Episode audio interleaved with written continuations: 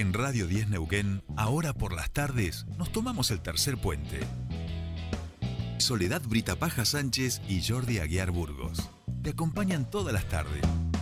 De 15 a 17.30. Información, análisis, entrevistas, música en vivo y columnistas de todos los colores y sabores. Subite al tercer puente. Con Jordi y Sole.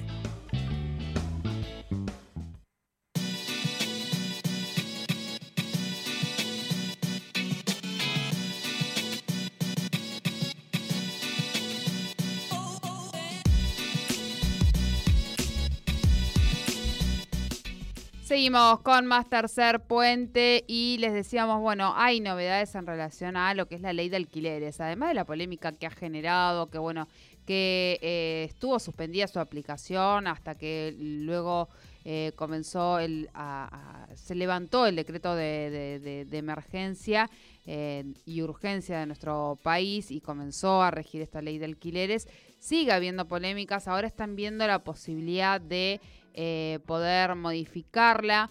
Pero en ese sentido, la Federación de Inquilinos a nivel nacional eh, hizo un relevamiento de un informe privado elaborado por el Ministerio de Hábitat que se habría filtrado y que expone de forma clara los beneficios que tiene la ley de alquileres en términos económicos para los inquilinos, con lo cual eh, nos da a entender que obviamente eh, la, posibilidad de una reforma no sería de agrado para las federaciones de inquilinos ni para los inquilinos en general. Nosotros queremos conocer los detalles de esto y estamos en comunicación con el representante de la federación aquí en Neuquén. Hablamos de Federico Prior, que ya está en comunicación con nosotros. Bienvenido a Tercer Puente. Jordi Sole te saludan. ¿Qué tal? Muy buenas tardes, Jordi Sole, y para toda la audiencia. ¿Cómo estás? Bueno, ahí decíamos, ¿no? Eh, eh, está la posibilidad de que esta ley eh, quieran modificarla. Esto es un mm. poco lo que se ha dejado entrever estos días. Claro, de hecho, el propio Massa, el presidente de la Cámara, este, salió con esas declaraciones, Federico. Claro, exactamente. Nosotros, es decir, ya había una, una, digamos, en campañas, ya se venía planteando del espacio de Juntos por el Cambio y otros sectores políticos más conservadores, liberales, venían planteando la derogación directamente de la ley de alquileres, ¿no? Y eh, ahora se suma Massa con sus dichos de la semana pasada, que bueno, es parte de un sector del gobierno nacional, así que digamos la preocupación aún es más grande porque pareciera ser que eh, hay cierto cierto respaldo para poder avanzar en este sentido. Claro, Nosotros de la Federación de Inquilino Nacional eh, planteamos que la normativa es una base, es un piso que empieza a regular un mercado que históricamente estuvo desregulado en la Argentina, ¿no? Hacía casi 40 años que no teníamos una normativa de este tipo y por qué no seguir avanzando y por qué no eh, hacerla cumplir, ¿no? Porque Massa dice fracasó la ley. La ley no fracasó, fracasó el Estado Nacional al no hacerla cumplir y los estados provinciales también que eh, miran para el costado, no tenemos órganos de contralor definidos, no hay sanciones, todos los artículos que tiene la ley de alquileres que muchos son beneficiosos para los inquilinos e inquilinas, incluso que regulan la, actividad o comienzan a regular la actividad, no han sido, digamos, controlados por parte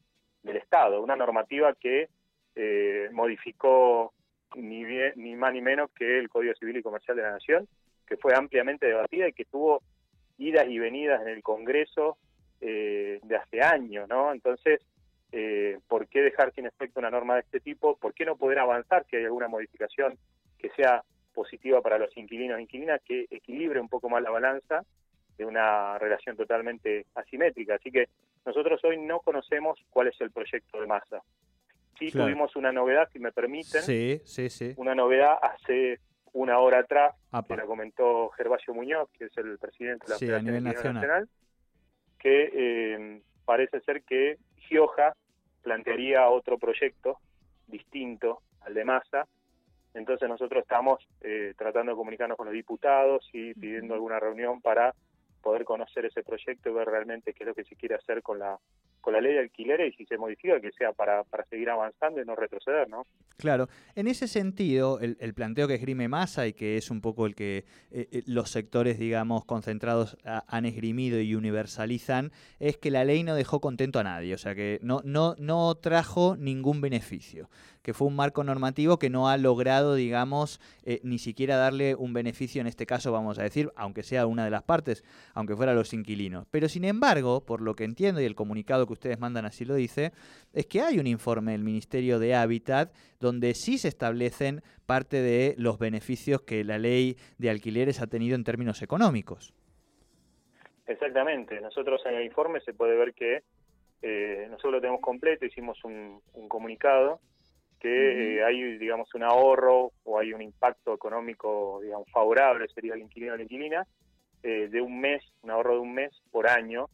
Y esto impacta económicamente y justamente son los puntos que eh, nosotros creemos que se quieren modificar, ¿no? Que el mercado inmobiliario viene presionando con esos puntos. Justamente uno de los puntos fundamentales es el plazo del contrato. Nosotros pasamos de dos años a tres años de contrato de alquiler. Entonces, antes vos tenías un contrato de dos años y tenías que renovar. Entonces, como no está regulado el precio inicial ¿no? del contrato, o cuando vas a renovar, ahí te pedían cualquier cosa, que es lo que está pasando actualmente. ¿no? Al ser el contrato de tres años, te da un año más y te da mayor estabilidad. Y además, otro punto fundamental es el tema del ajuste anual. Hoy tenés un contrato de tres años con dos ajustes anuales en base a un índice objetivo, ¿no? que lo da el Banco Central, que se establece a partir de la inflación y del salario, ¿no? Podemos decir sí que está alto porque la inflación está alta, porque el salario no, los aumentos salariales no han acompañado. Entonces, eh, pero sí tenemos que decir que es un dato objetivo y antes esto era un aumento semestral acumulativo que ya en el 2020, al principio del 2020 ya era del 20%, y que siempre fue a merced del mercado inmobiliario, a ojo, digamos, queriendo estar cerca de la inflación o ganarle la inflación. Esos dos puntos son fundamentales. Después otro punto es el registro del contrato en AFIP, algo que debería ser obligatorio y que es medio obvio. La nueva ley de alquileres obliga ¿no? al registro de contratos en AFIP.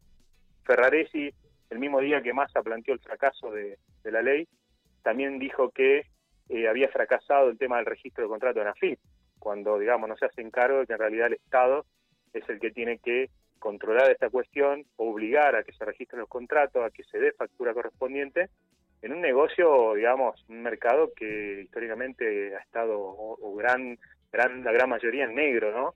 Entonces eso, ese es otro punto que molesta al mercado inmobiliario, que de hecho cuando se reglamentó eh, ese punto de la ley, eh, hubieron también subas de precios y, y bueno, mercado eh, planteó esta cuestión de que la ley no servía, que era el mal de todos.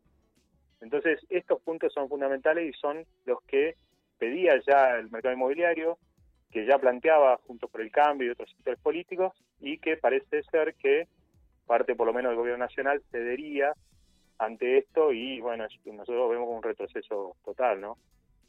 Claro, en ese sentido eh, me da la sensación que, en esta eh, puja lo que no aparece es la voz de con más fuerza, vamos a decir, o sea, siempre obviamente eh, los que tienen mayor poder hacen hacer sus voces que aparezcan con más poder y universalizan de vuelta los argumentos, ¿no? como si fueran para todos los mismos, pero sí me da la sensación que, falta una movilización mayor de, quienes alquilan, digamos, en este caso, o de quienes han empezado a tener estos beneficios, ¿no? Porque si no, es, es como que hay una. no se hace un contrapeso, vamos a decir, a esta nueva avanzada. Sí, totalmente. Nosotros de la Federación Inquilino eh, veníamos discutiendo la normativa, fueron años ¿no? de lucha porque además esto lo plantea Massa como que fue del gobierno anterior, en realidad ya en el 2016, la Raburu, que era una senadora, de Río Negro para la Victoria, eh, ya en el Senado había planteado el proyecto, se había aprobado en el Senado, después perdió estado parlamentario, después se volvió a discutir, el macrismo introdujo dos artículos en la negociación para poder avanzar, salió con media sanción de diputados ¿no? durante el gobierno Macri, el año pasado en el Senado eh, toda la oposición se desconectó y la aprobó todo el frente de todos por unanimidad. Es decir, muchísimas idas y vueltas, obviamente que también en un contexto de, pandemia, con un endeudamiento muy grande, porque el gobierno nacional sacó una medida justo a tiempo con respecto al congelamiento de precio del alquiler, pero después se dejó sin efecto de un momento para otro, ¿no? Sin ningún tipo de gradualismo y ninguna medida económica que garantice el pago de esos alquileres.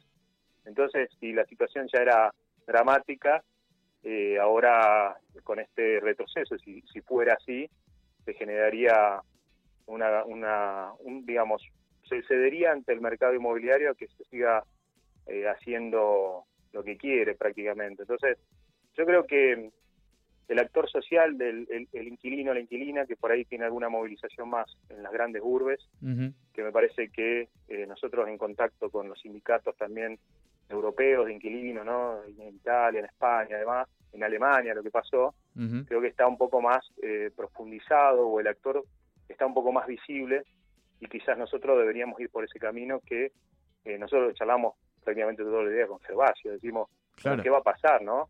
¿Qué va a pasar? Porque cada vez cuesta más alquilar, cada vez destinas más ingresos del, hogar al alquiler, eh, tienen que pasar dos cosas, o hay un Estado con una fuerza política que realmente controle el precio del alquiler, porque hoy no está regulado el precio del alquiler, eh, y que haga una, una tome una medida estructural de fondo, o haya un estallido donde ya directamente, eh, digamos, se salga un poco más a la calle como lo, lo que planteas. En Villa Langostura un poco está pasando con los inquilinos autoconvocados que están pidiendo el cumplimiento de la ley, porque ahí en Villa Langostura se, se cruza con, claro. digamos, con el tema del turismo, ¿no? Claro, Entonces quieren desalojar o hacer contratos más cortos para después alquilarle al turismo en, dólares o en otros precios, ¿no?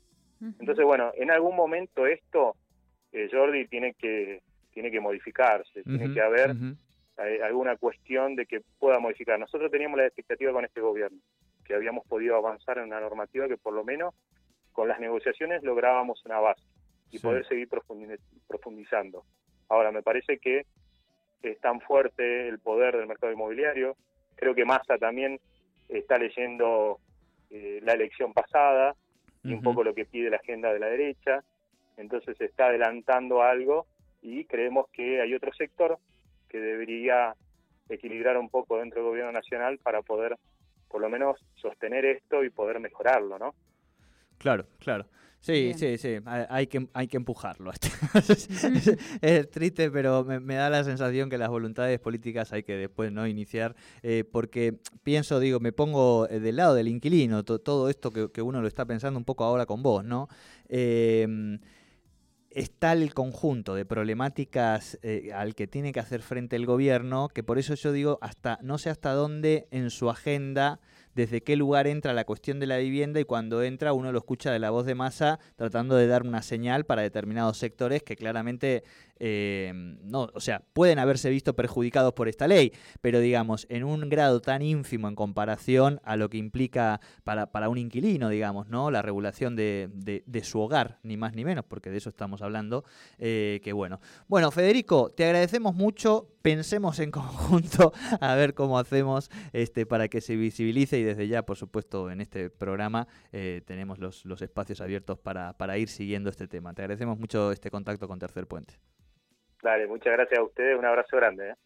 Un abrazo. Hablamos con Federico Prior, él es el representante de la Federación de Inquilinos aquí en Neuquén, eh, en relación bueno, a, esta, a esta ley de alquileres, lo que significó para, para los inquilinos, para eh, en todo el país. ¿eh? Este es un estudio que han hecho desde la Federación de Inquilinos Nacional. Él, como inquilinos agrupados de Neuquén, eh, obviamente adhiere y ha participado también de, poder analizar estas medidas y aportar los datos que corresponden de, de, nuestra provincia, pero claramente se han visto beneficiados y obviamente los intereses de los más poderosos son aquellos que hoy están pidiendo también por una reforma de la ley de inquilinos.